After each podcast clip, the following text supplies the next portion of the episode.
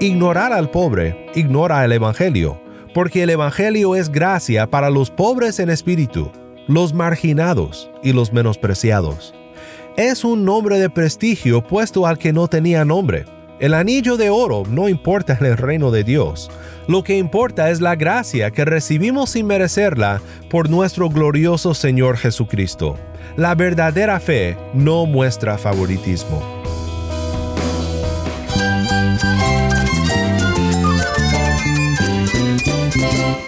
Cristo es la esperanza. Cristo es mi Señor y mi Salvador. Cristo ha transformado mi vida. Cristo es la viña. Separado de Él, nada puedes hacer. Cristo es el camino, la verdad y la vida. Jesús es mi todo.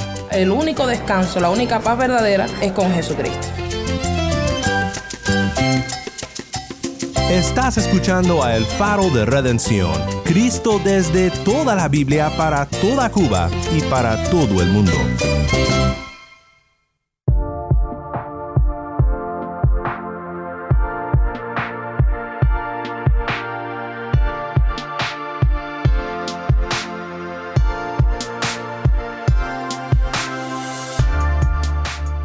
Hola, mi nombre es Daniel Warren, gracias por acompañarme aquí en El Faro. Estamos en una serie titulada La verdadera fe, estudiando juntos por dos semanas el libro de Santiago. ¿Cómo consideras a las personas que te rodean? ¿Las aceptas por quienes son? ¿Tratas de ser amigo de todos? ¿O solo te interesan los que pueden ofrecerte algo? Palanca, prestigio o poder. Hoy pensamos en Santiago 2, 1 al 13 y cómo la verdadera fe no muestra favoritismo. Si tienes una Biblia, busca el pasaje ahora y quédate conmigo.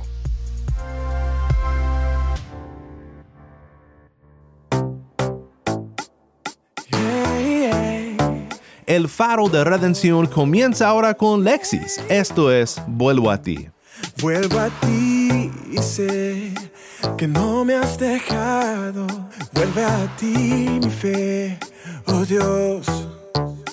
Creo en ti y es que vagaba sin rumbo y tu mano me guardó. Busco de tu favor,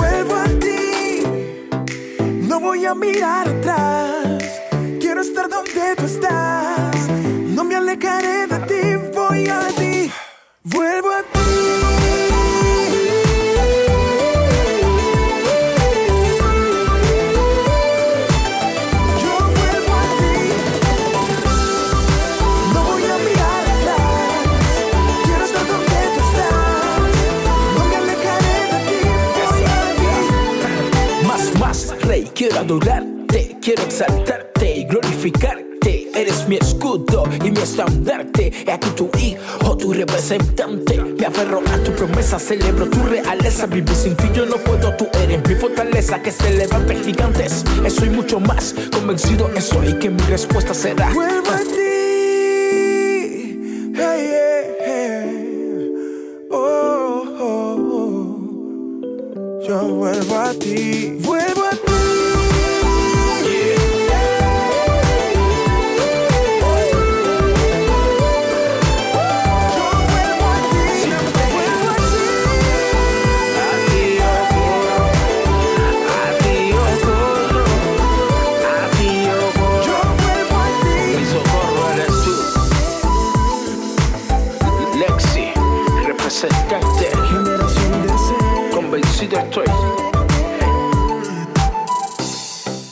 Este fue el cantante cubano Lexis con representante y generación de C. Vuelvo a ti. Mi nombre es Daniel Warren y esto es el faro de redención. Cristo desde toda la Biblia para toda Cuba y para todo el mundo.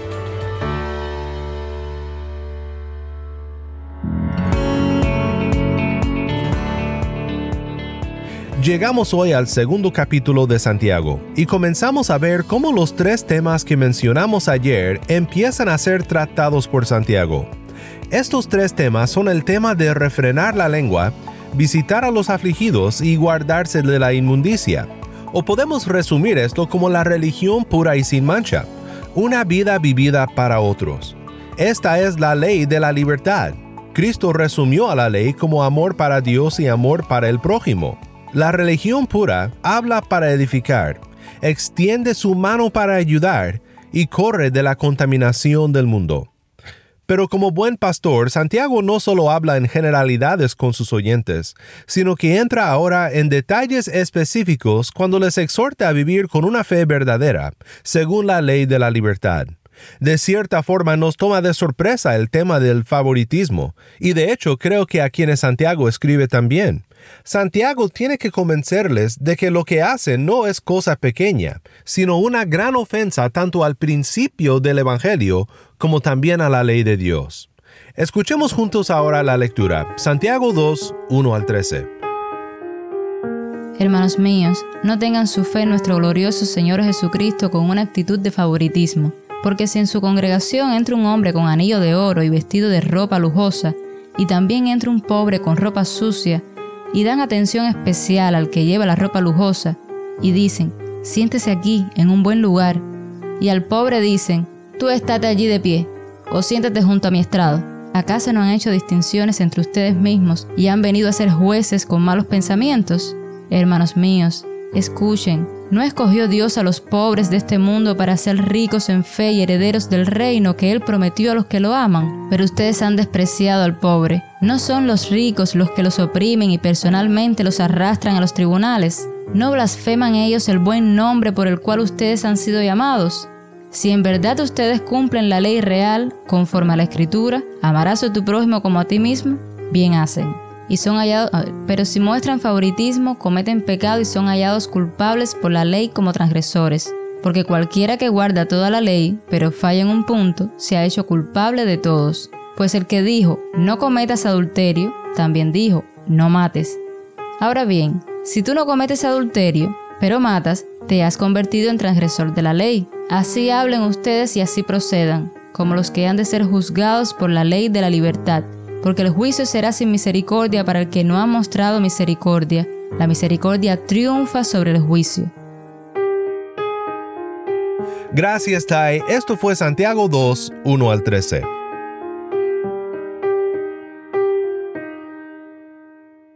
Aquí Santiago da un ejemplo que se acerca demasiado a la realidad de sus oyentes y que puede ser muy incómodo de enfrentar. Santiago plantea el ejemplo de un rico y un pobre en la congregación. Más sobre esa palabra congregación en un momento. No solo porque sería un ejemplo interesante lo usa Santiago, sino porque sabe que este problema aparentemente existe en la comunidad a la cual él escribe. El ejemplo que da es hipérbole, el rico con el anillo de oro y el pobre con la ropa sucia. Pero no es hipérbole la actitud que Santiago corrige. El lugar al que Santiago se refiere es la palabra sinagoga en griego traducida aquí como congregación. Y esto es interesante porque por un lado, si esto se refiere a una iglesia local, es el único lugar en la palabra donde se usa la palabra sinagoga en lugar de eclesía. Hay otras fuentes en la literatura de la iglesia primitiva que usan la palabra sinagoga para una congregación cristiana, pero en la palabra esta es la única vez. Y más tarde en el libro, Santiago sí usa la palabra eclesía.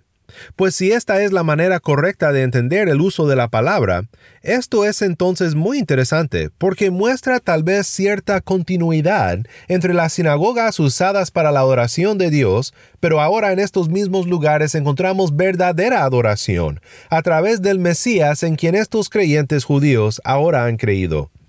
Por otro lado, muchos dicen que sería mejor entender esto como una corte de la iglesia, un lugar donde se decidían problemas y discusiones entre miembros. Y aquí el favoritismo es más profundamente una injusticia, donde los ricos reciben preferencia en casos que se decidían. El comentarista Ralph Martin dice, aunque hay incertidumbre respecto al escenario, ya sea una asamblea litúrgica para la adoración pública o un tribunal diseñado para decidir desacuerdos legales entre miembros, el punto principal es claro. Por el lado positivo, la insistencia que el autor hace es que en el reino divino, una prueba de fuego del carácter es la manera en que los cristianos se tratan los unos a los otros. Tristemente, la congregación a la que fueron enviadas estas palabras era distinguida por desgracias sociales. Estaba rota por elitismo y las peores distinciones de clases. Los ricos recibían tratamiento preferencial de una manera muy obsequiosa. Los pobres se trataban con falta de respeto, casi con descortesía e indecencia. Martin continúa, los caracteres son pintados con diferencias exageradas, pero el contraste se puede entender. Santiago está intentando promover su punto central. La verdadera religión se demuestra como auténticamente valiosa por cómo cristianos actúan hacia los poderosos y hacia los pobres, especialmente hacia los que son más débiles que ellos y que no pueden pagar por la misericordia recibida ni retribuir cuando se practica la injusticia. Pues Santiago exhorta a sus oyentes a que consideren tres cosas que quiero ver contigo, tres cosas relacionadas a esta errónea manera de vivir como personas de la fe. Primero, deben de considerar el Evangelio. Esto lo vemos en los versículos 5 al 7. Hermanos míos, amados, escuchen. ¿No escogió Dios a los pobres de este mundo para ser ricos en fe y herederos del reino que Él prometió a los que lo aman? Pero ustedes han despreciado al pobre. ¿No son los ricos los que los oprimen y personalmente los arrastran a los tribunales? ¿No blasfeman ellos el buen nombre por el cual ustedes han sido llamados? Es muy interesante cómo Santiago empieza con un argumento del Evangelio para combatir a una falta ética y no con la ley. El Evangelio nos conmueve a la santidad de una manera muy distinta a la ley. De hecho, yo diría que aunque la ley define la verdadera religión, amar a Dios y amar a otros, solo el Evangelio puede hacer andar al tren sobre las vías de la santidad. No hay locomotora en la ley. Sin el Evangelio no se mueve. Anda solo por el anuncio de las buenas nuevas. ¿Cómo es que considerar el Evangelio combate el favoritismo? Dios escogió a los pobres de este mundo. También Dios ha escogido lo vil y despreciado del mundo, lo que no es, para anular lo que es, para que nadie se jacte delante de Dios. Primera de Corintios 1, 28 al 29. Y la riqueza del Evangelio hace parecer insignificante a las riquezas de este mundo. ¿No escogió Dios a los pobres de este mundo para ser ricos en fe y herederos del reino que Él prometió a los que lo aman? Además, los ricos persiguen a la iglesia, los arrastran a las tribunales, un punto que tal vez ayude con la cuestión de qué hacer con la palabra sinagoga. También son ellos los que blasfeman a Dios, quien nos llamó por su gracia para ser ricos en la fe y herederos del reino de Cristo. ¿Por qué entonces hemos de preferir o de exaltar la riqueza y el poder de este mundo? ¿Acaso no somos beneficiarios de la mayor riqueza y el mayor poder de Dios nuestro Salvador? Considerar el Evangelio, las riquezas y el poder de la gracia que hemos recibido de Dios nos da una perspectiva que corrige al favoritismo. Pero hay que considerar más que eso. También tenemos que considerar la ley. Esto es lo que vemos en los versos 8 al 13. Si en verdad ustedes cumplen la ley real conforme a la escritura, amarás a tu prójimo como a ti mismo, bien hacen. Pero si muestran favoritismo, cometen pecado y son hallados culpables por la ley como transgresores. Porque cualquiera que guarda toda la ley, pero falla en un punto, se ha hecho culpable de todos. Pues el que dijo no cometas adulterio, también dijo no mates. Ahora bien, si tú no cometes adulterio, pero matas, te has convertido en transgresor de la ley. Así hablen ustedes y así procedan, como los que han de ser juzgados por la ley de la libertad, porque el juicio será sin misericordia para el que no ha mostrado misericordia. La misericordia triunfa sobre el juicio. Puede ser que estos hermanos pensaban que el favoritismo no era algo tan grande. Y aunque lo hemos llamado favoritismo, creo que podríamos llamarlo más bien el palanquismo, por decirlo así. Es decir, ¿quién tiene palanca? Contactos que puedan ayudarme. Debido al contexto de sufrimiento y de opresión por los ricos, como indica el último capítulo de Santiago, por todo esto y más pienso que este favoritismo tiene esta característica. Pero ¿qué tiene de malo? pueden decir. Hay que pagar para jugar. Así se hacen las cosas. Y hay muchas cosas más que decimos para minimizar y justificar el pecado que cometemos. Pero Santiago dice que no, aunque puede parecer algo pequeño, los que dan preferencia a los que tienen palanca política o económica y menosprecian a los pobres son faltos de misericordia y transgreden la ley de Dios, que dice amarás a tu prójimo como a ti mismo. Recuerda, la religión pura y sin mancha delante de Dios se acuerda de la viuda y del huérfano. El favoritismo con fines pragmáticos es religión autoadoradora, o sea, te pone a ti mismo en el trono, en vez de tomar la toalla como siervo y cumplir la religión pura que Dios acepta. El que muestra favoritismo es culpable de transgredir toda la ley. Así funciona la ley, es todo o nada, y ninguno de nosotros podemos cumplir la ley del todo. Siempre necesitaremos a fieles pastores como Santiago para que nos indiquen en qué área de nuestras vidas nos hemos desviado de la religión pura y sin mancha. ¿Qué significa cuando Santiago dice, versículo 12 y 13, Así hablen ustedes y así procedan, como los que han de ser juzgados por la ley de la libertad, porque el juicio será sin misericordia para el que no ha mostrado misericordia. La misericordia triunfa sobre el juicio pues nos está llamando a que vivamos de una manera digna del Evangelio. Los que hemos sido redimidos por Cristo por una verdadera fe, no seremos juzgados por la ley como trueno desde Sinaí. La ley es libertad para el corazón redimido. Es como una senda de bendición en la mano de Cristo. Sean quienes son. Esto es lo que Santiago dice. Recuerda y actúa conforme a la redención que posees en Cristo. Pero el que no ha mostrado misericordia muestra por su actitud, si continúa por este camino, que no tiene la redención en Cristo. No habrá misericordia para esta persona. Pero hay buenas noticias en el versículo 13. Una frase muy pequeña pero llena de esperanza. La misericordia triunfa sobre el juicio. Esto no significa que el uno cancela al otro ni tampoco que nuestros actos de misericordia pueden salvarnos del juicio. Significa que no tenemos que temer el juicio cuando vivimos vidas marcadas por misericordia, porque esta misericordia solo puede venir de Dios, por su gracia, en Cristo nuestro misericordioso Salvador. Hay una cosa más que completa todo lo que Santiago expone aquí. Lo encontramos en el primer versículo, pero lo dejé para lo último, para terminar considerando a Cristo. Hemos considerado al Evangelio y también a la ley, pero ahora consideramos a Cristo, que es otro de los argumentos de Santiago.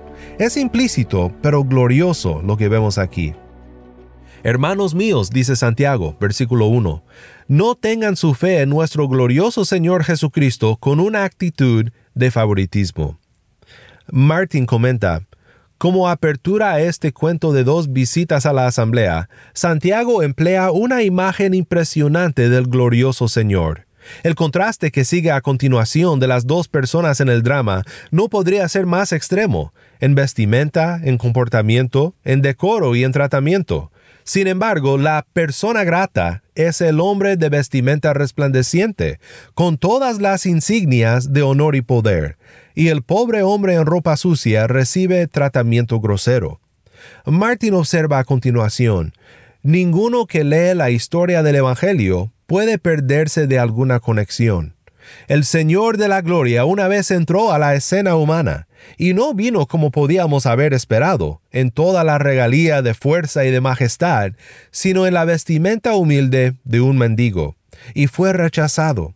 Aunque el punto tal vez no se haga explícitamente, Santiago muy probablemente se prepara para lo que sigue, es decir, al rehusarnos a ver la imagen divina en nuestro vecino, por más disfrazado y cubierto que sea, puede ser que fallemos en ver al Señor mismo en él, quien dejó a un lado su gloria y se dignó a identificarse con los menores entre sus hermanos. Segunda de Corintios 8:9 dice, porque conocen la gracia de nuestro Señor Jesucristo, que siendo rico, sin embargo, por amor a ustedes, se hizo pobre, para que por medio de su pobreza ustedes llegaran a ser ricos.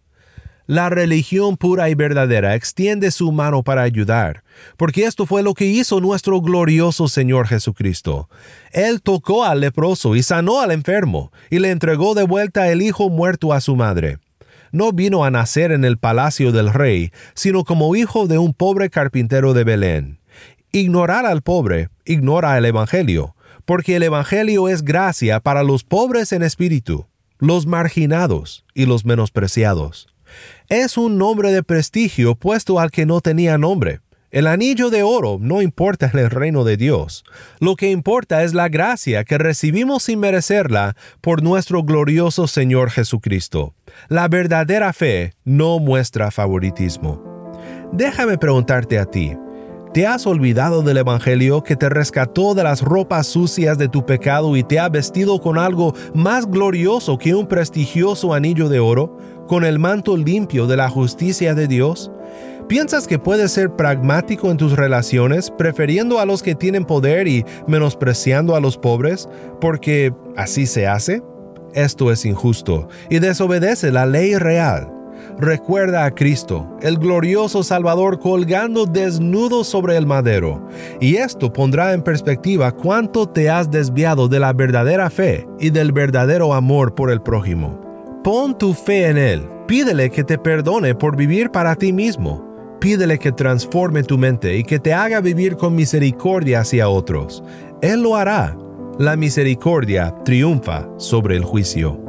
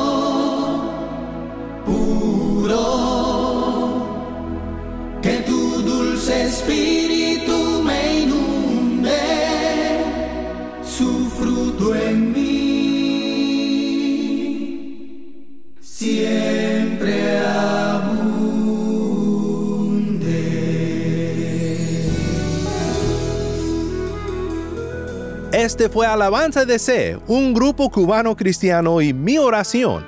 Mi nombre es Daniel Warren, gracias por acompañarme aquí en el Faro de Redención.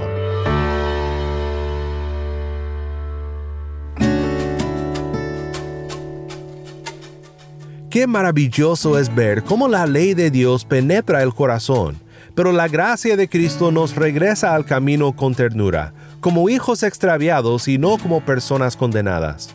Mi oración es que sigamos sintiendo las exhortaciones de Santiago a un nivel muy profundo y personal, pero no para desanimarnos, sino para hacernos crecer en la verdadera fe y en la religión pura y sin mancha que honra a nuestro Padre.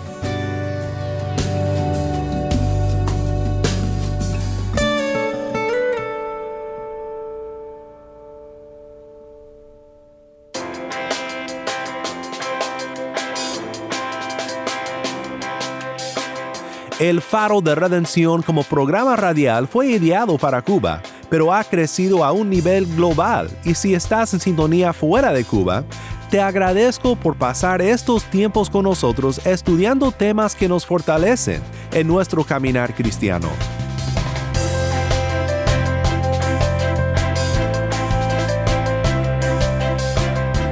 ¿Tienes una historia que contarnos sobre cómo el faro de redención está impactando tu vida? Mándanos un correo electrónico a ministerio arroba el faro de Nuevamente nuestro correo electrónico ministerio arroba el faro de O si te es más fácil, puedes enviarnos un mensaje de voz en WhatsApp. Nuestro número es 1786 373 4880. Nuevamente nuestro número de WhatsApp 1786-373-4880. Y no olvides que también nos puedes seguir en las redes sociales, en Facebook, Instagram y Twitter. Solo busca el faro de redención. Allí encontrarás más contenido durante la semana para animarte en tu fe y para mantenerte informado sobre el ministerio de El Faro. Para más información sobre este ministerio y sobre cómo tú puedes formar parte de nuestra misión, visita nuestra página web elfaroderedención.org.